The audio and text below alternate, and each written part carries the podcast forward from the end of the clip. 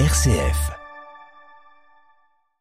La nouvelle année commence euh, tout juste. Très bonne année, Théo Moy. Mais à vous aussi et à tous nos auditeurs et nos auditrices. Et pour la nouvelle année, vous nous proposez de nous mettre dans les pas d'une figure majeure du christianisme qui a donné son nom à notre pape et que vous avez redécouvert récemment.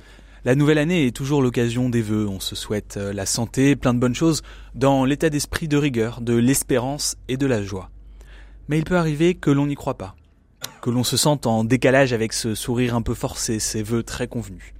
Alors, pour la nouvelle année, je ne vais pas vous sauter le meilleur, car le meilleur n'est jamais sûr, mais vous proposer de vous mettre dans les pas de François d'Assise. Moi, c'est déjà pas mal. Pourquoi Saint-François?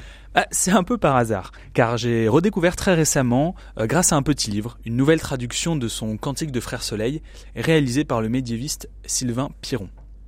Publiée aux éditions des Pufs, elle offre un regard renouvelé sur l'intuition écologiste exceptionnelle de François d'Assise.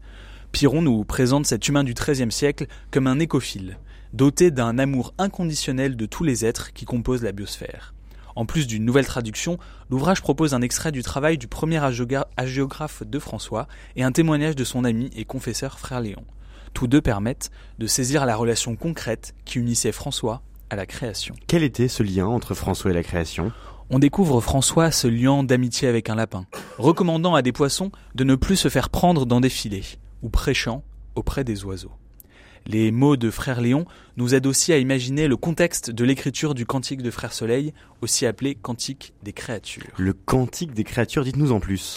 Cette merveilleuse ode à la création a été imaginée dans la saleté d'une pièce lugubre où François vivait, touché par une maladie qui l'aveuglait un an et demi avant sa mort. Un dénuement extrême qui sied parfaitement à un homme radical qui refusait tout contact avec des pièces de monnaie, mais qui tranche avec la beauté et l'inspiration du cantique.